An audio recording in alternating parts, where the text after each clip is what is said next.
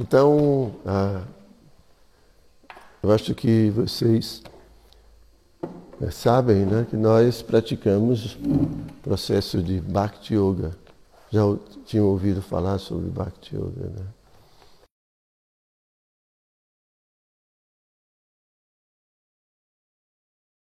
Que a vida continua na perfeição. Porque algumas tradições falam que a gente deixa de existir quando alcança a perfeição. Né? Algumas tradições falam que a gente fica numa espécie de sono, adormecido. E nós entendemos que não, a gente fica completamente desperto e a vida continua, mesmo depois da perfeição. Então, quando a gente fala da perfeição, a gente não está falando de simplesmente depois de perder o corpo, porque existe a reencarnação. Né?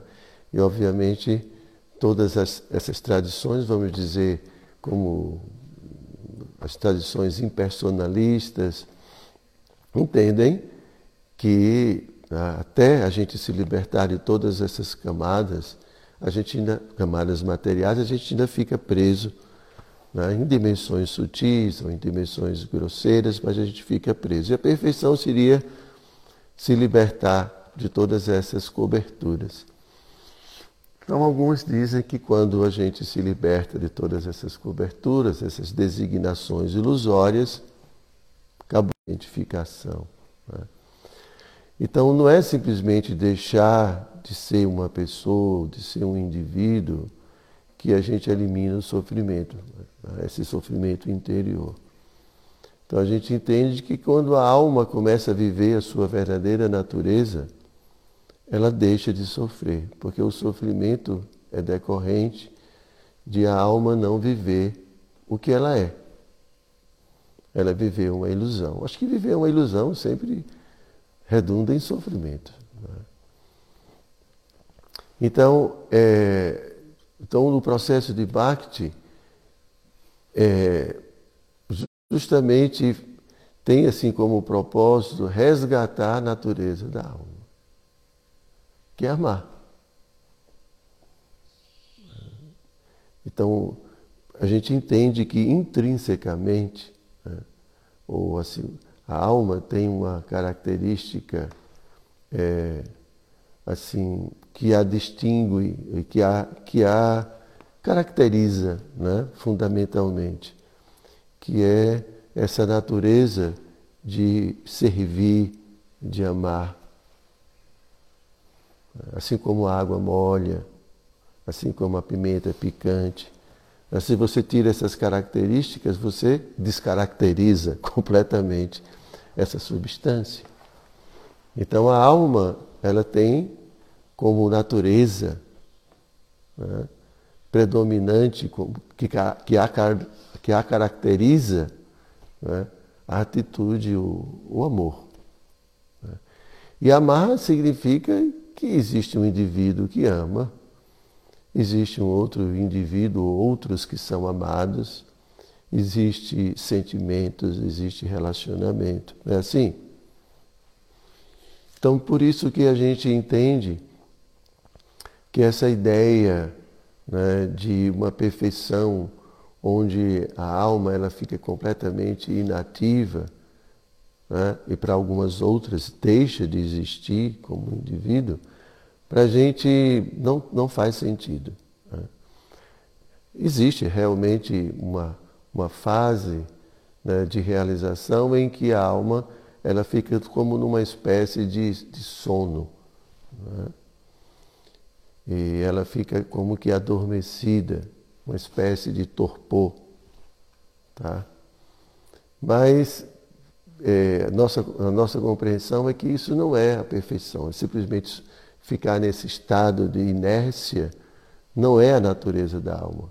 Por isso que a nossa literatura, né, os Vedas falam que essa alma termina voltando, porque ela não suporta ficar inativa. A alma é sempre ativa.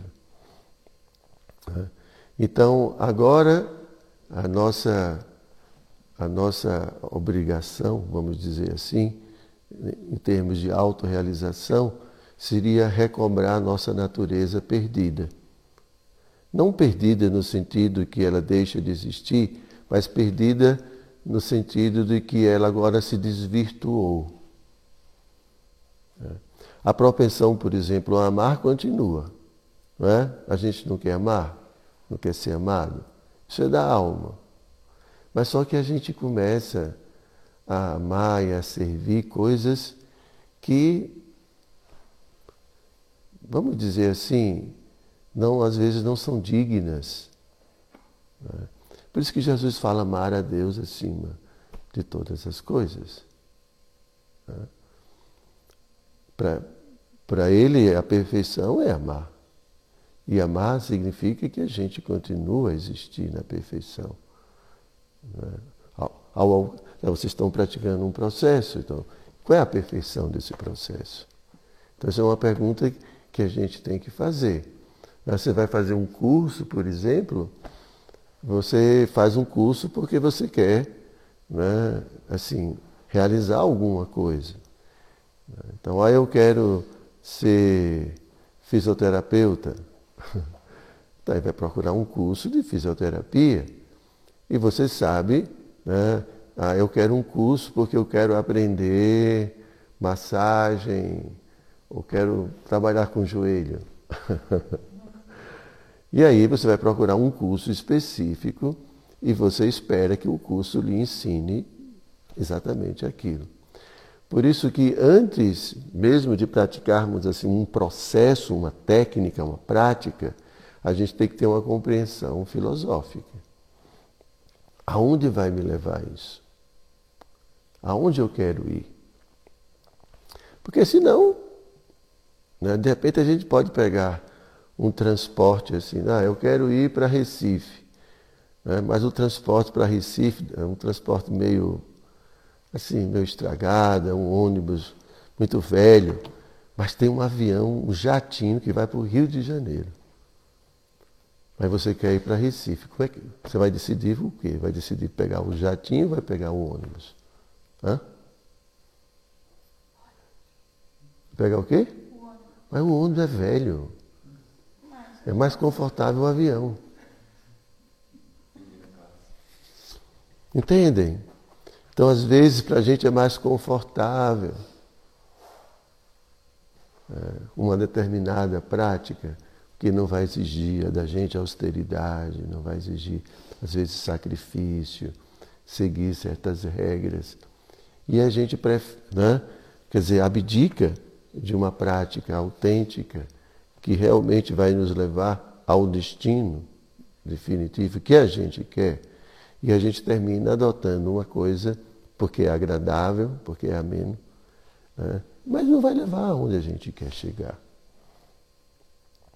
Então, antes de tudo, primeiro a gente precisa entender né, o que é, o que existe depois da perfeição. Existe muita coisa, tá certo? E a gente pode até escolher. Diz que na casa do pai tem muitas moradas. Né? Então, existe esse, essa instância onde a gente fica num estado de, como eu falei, de, de torpor, de, de inércia. Tá? Mas existe também tá, essa, essa situação onde nós vamos poder viver plenamente relacionamentos amorosos com a Suprema Pessoa. A gente entende também que o absoluto também ele é uma pessoa. Senão ele não seria completo, ele não seria o absoluto. Né? Tem algumas vertentes né, da tradição Vedanta que fala que não, que é pelo menos uma energia, alguma coisa, uma consciência pura, uma consciência que destituída de qualquer característica, que é, que, que é por, por ser destituída de qualquer característica, não pode amar, não pode se relacionar, porque não existe nada mais. Né? Mas a gente entende que não, que a eternidade. Que imagine você viver, pô, Primeiro você não vai viver. Né? Assim, se você compreende né, simplesmente que tudo é apenas um, um vazio impessoal, você não vai viver. Então, tanto esforço para não viver depois, né? Eu acho que a gente faz esforço porque a gente quer curtir a vida.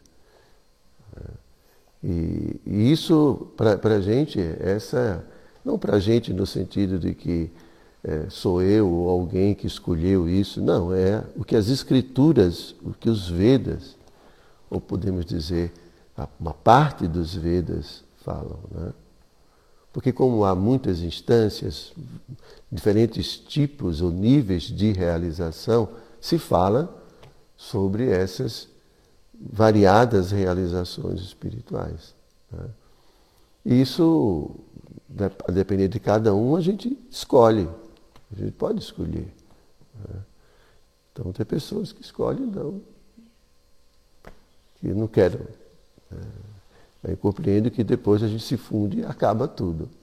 Tudo bem. Mas não, a gente, quem pratica Bhakti entende que a gente continua a existir. Né? E essa, para a gente, a realidade última é cheia de vida, cheia de atividades, cheia de brincadeiras. Porque não há mais a necessidade de ir para a faculdade, né? De trabalhar para encher a barriga. Graças a Deus. A vida é para curtir. Não é isso que você quer? Você não quer curtir? Quer não? A gente quer curtir. Né? A gente quer, é, a gente trabalha, mas o trabalho tem que ser, não pode ser uma coisa. Né? Então, isso é, isso é. Só que a gente não está no lugar certo. Esse lugar não é o lugar. Né? Esse mundo em que a gente está não é esse mundo que vai satisfazer os nossos verdadeiros anseios. Os verdadeiros anseios. Porque a gente quer amar sem obstáculos. A gente quer amar plenamente. Mas aí vem a luxúria, aí vem a cobiça, aí vem o ciúme, aí vem a inveja, aí atrapalha tudo, né? Não é isso que atrapalha os relacionamentos? São as nossas imperfeições. E a gente não a gente se frustra, sempre se frustra. Agora imagine viver num lugar onde todo mundo já se esforçou, alcançou a purificação, aprendeu a amar. Diferente, né? Aí existe possibilidade de verdadeira felicidade, de satisfazer, né, de a alma se satisfazer plenamente, porque aí ela vai poder, sem coberturas materiais, sem a ignorância do convívio com a natureza material, ela vai poder se expressar e viver plenamente. Então, isso é o processo de Bhakti. Bhakti é para despertar né, nossa, nosso amor, ou direcionar nosso amor para a pessoa suprema e todos os seres. Então a gente entende que primeiro nós nos aproximamos da fonte que a gente chama de Krishna. Não é que a gente chama a fonte de Krishna assim de forma caprichosa. Ah, as escrituras né, tem um nome, Krishna, Bhagavad Gita, então, né, e, e, Krishna fala que eu sou a fonte de tudo. Então não é, não é que a gente escolheu esse nome, alguma coisa assim. Isso, paciência, está nas escrituras. Bhagavad Gita, principal texto da cultura indiana, né? Krishna fala Aham Sarvasya Brahma, eu sou a fonte de todos os mundos, materiais, espirituais, tudo emana de mim. É, Prabhupada fala que assim, Bhagavad Gita é uma escritura é, onde Deus se revela plenamente. Então, paciência. É uma escritura e está ali. Não é porque a gente, a gente escolheu Bhagavad Gita, porque. Mas esse ser supremo, ele não é um ser estereotipado, não é um ser limitado. Ele pode se apresentar de muitas formas, em diferentes épocas, em diferentes momentos. Não é, quando a gente fala Krishna, isso não significa apenas uma personalidade limitada a essa, a essa uma fisionomia ou certas características. A gente está falando de um ser né, que é bem diferente né, dos seres que a gente conhece dentro dessa atmosfera material.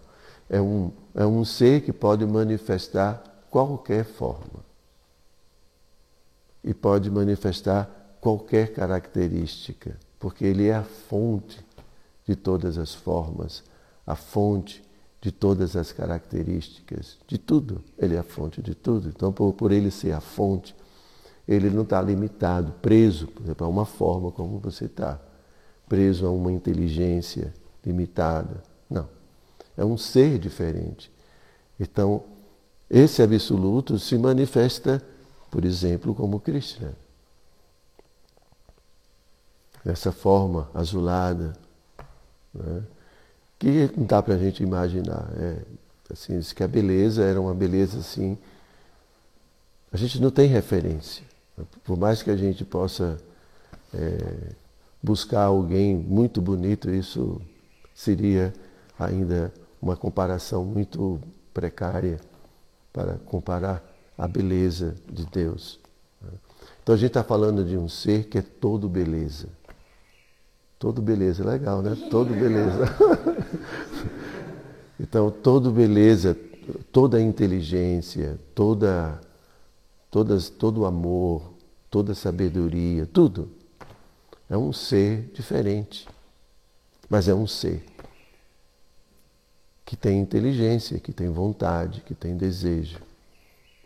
É uma, é uma realidade muito distinta da realidade material, muito distinta. Né? Então, nós praticamos Bhakti porque a gente quer viver nessa dimensão. E para viver nessa dimensão, a gente tem que estar é, capacitados para isso. Né? Capacitados assim, a gente tem a capacidade, só que a gente é, não está utilizando adequadamente esse, essa, esse amor. Porque a gente não conhece Deus. Porque a gente ama nesse mundo, né? Bom, às vezes o amor de mãe, né? Amor de pai, às vezes amor de amantes.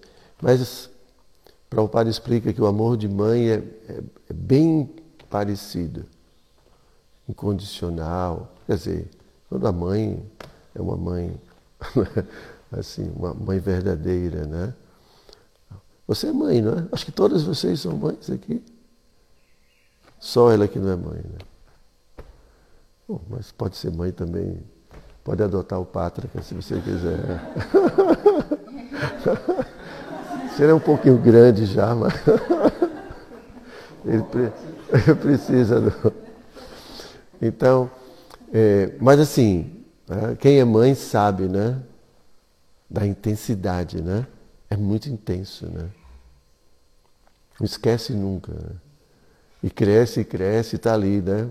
Não tem jeito, né? Então, o Prabhupada fala que essa força que une, que é capaz de nos fazer renunciar, se sacrificar, né? querer dar tudo, a sua própria vida. Né? A mãe é capaz de dar vida pelo filho. Né? Isso é da alma. Né? Só que o único problema é que a gente se identifica com aquele corpo que é temporário. Né? A gente usa toda essa propensão que é da alma para situações circunstanciais. E aí essa propensão ela não se, se concretiza de uma forma plena, porque às vezes o filho não corresponde, ou a filha, não é? Às vezes dá trabalho, né? e dá as costas para a gente, vai embora. Às vezes são ingratos. Acontece. Não sei se o de vocês são assim, mas eu conheço. Pátria, bom, pátria não. Senão ele vai querer voltar para gravatar. Vamos deixar quieto aqui. Então, às vezes não há correspondência como a gente espera. Né? E por isso aí a gente fica frustrado, sempre buscando. Né? Mas a situação ideal, perfeita, não é aqui entre pessoas imperfeitas. Então, uh, então assim, o bilhetinho, né, o, o, bilhete que eu falo é assim, para entrar, né, o, a senha, é, tem que estar bem aqui, assim, amor, desejo de satisfazer todos, o bem-estar de todos. Né? Mas não dá para a gente escrever assim na testa, a gente vai ter que mostrar na vida da gente. Né? Então é algo que tem que ser vivido. Né? Então quando a gente se sintoniza nessa plataforma realmente espiritual, que não é uma coisa artificial, não dá para ser artificial. Você pode enganar um pouquinho, né, por pouco tempo, mas logo, logo você mostra quem você é. Não é assim? Quem a gente é. Então, quando de fato a gente se situa, né, quando a alma se purifica mesmo, ela mostra isso na sua vida. Aí a gente conhece na nossa história pessoas que manifestaram esse amor universal, esse amor incondicional por todos os seres. Então isso não é uma utopia uma ilusão, uma imaginação. Isso é verdade. Mas é interessante que a gente fala, mas isso é porque ele era um santo. Né? Assim como sempre a gente quer, assim, o ego, né? O ego ele sempre quer fugir né, do, do confronto, né? do confronto com seus próprios erros, com suas próprias mazelas. Então a gente fala, mas isso é, isso é diferente. Eu não posso, mas eles como que vieram né, especiais. Mas se a gente vai ver a história, eles passaram por muitas coisas. São Francisco de Assis, ele ele foi para a guerra. Ele queria guerrear. Usou arma. É a história. E, e, muitas outras. Se for falar de todos esses santos, a gente vai ver. A minha, na minha tese de, de graduação, eu fiz um estudo sobre Teresa, Teresa Dávila, que é uma doutora da igreja, e ela fala da vida dela e e muitas dificuldades. Muitas dificuldades de desejos e muitas coisas que vinham à mente. Ela era muito humilde, ela sempre falava da, da verdade. Né? Então, e é, é uma vida de luta. Uma vida de luta contra é, sentimentos e atitudes que ela entendia que eram inadequadas, né? e de tanto lutar, e de tanto orar, de tanto se sacrificar, de tanto se dedicar, ela obteve ah, as bênçãos. Ela pôde avançar espiritualmente. Né? Então, às vezes a gente acha, assim, a gente, a gente quer uma vida, uma vida espiritual muito confortável. Mas, é, sinceramente, eu nunca vi falar de um santo que não tenha sofrido. Já ouviram algum assim que a vida foi. Diz que fala, come o pão que o diabo amassou. Não é assim? É. Diz que a felicidade não é desse mundo. Aqui é para se sacrificar pela pessoa suprema, pela causa da pessoa suprema. Né? E assim a gente obtém, é, se fala da graça, né? a gente obtém, a gente chama de misericórdia, né? a gente obtém é, aquilo que a gente precisa, purificar, purificar nosso coração, que é muito difícil. Então tudo isso é Bhakti. É muito parecido com o cristianismo. vários aspectos. Né? A gente aceita a reencarnação, assim, algumas coisas, mas é muito parecido. Então, é, então a gente, por exemplo, canta para as deidades, a gente cozinha, a gente costura, a gente trabalha. Isso é uma forma de exercitar a nossa devoção, nosso amor. Vocês não trabalham para os seus filhos? E por que vocês trabalham para os seus filhos? É por obrigação ou por amor? Então, quando a gente ama, a gente cuida, a gente se sacrifica. Mesma coisa, no processo de Bhakti, a gente é, tem todos esses elementos na prática, né? da meditação, né? aí é uma meditação pessoal, não é uma meditação impessoal. Não é meditar na respiração, no vazio, no aluno. Não, a gente medita na pessoa suprema, a gente medita em agradar a pessoa suprema. O que o Senhor quer? O que eu posso fazer para agradá-lo? Como posso tornar a minha vida útil à sua missão, ao seu interesse? É uma meditação diferente. É uma meditação pessoal porque a gente entende que está lidando com outra pessoa, que tem desejos, que tem propósitos. E eu quero renunciar né, o, meu, assim, o meu individualismo, né, essa coisa. E aí a gente cozinha também. Vocês não cozinham para os seus filhos? Por que a gente não pode cozinhar para Deus? Ah, mas, mas ele não precisa, realmente não precisa. Mas o ato da gente cozinhar, a gente está cultivando uma mentalidade. Né? E a gente costura. Então, tudo são formas de a gente empregar nossas capacidades, nossa habilidade, nosso coração. Né? Tudo são formas de a gente é, direcionar tudo isso para a pessoa suprema. E na medida em que a gente vai aprendendo isso com ele, é, vai purificando o coração e aqui e ao e, da, e daqui a pouco a gente já começa a ter esse mesmo comportamento com todos os seres, não só com ele. Então isso é o processo de Bhakti Yoga.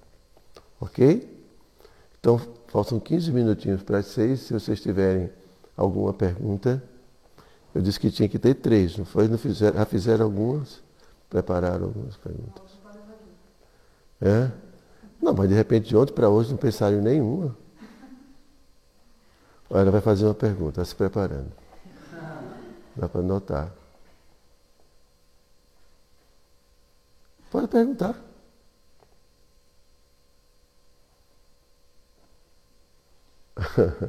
Está com vergonha? Estou vendo que você tem uma pergunta para fazer.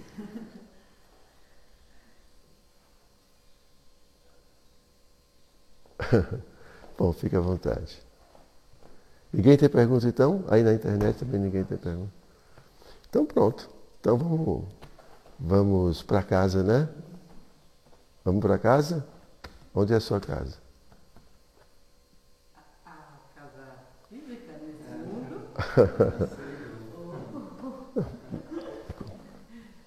Pelo menos já está tá achando que existe outro lugar, né? Que bom, está considerando. Tem gente que considera que aqui é tudo, né? A gente começa a considerar que existem outras realidades. Né? Então tudo bem, gente. Então, muito obrigado a todos. Um bom dia. Hare Krishna.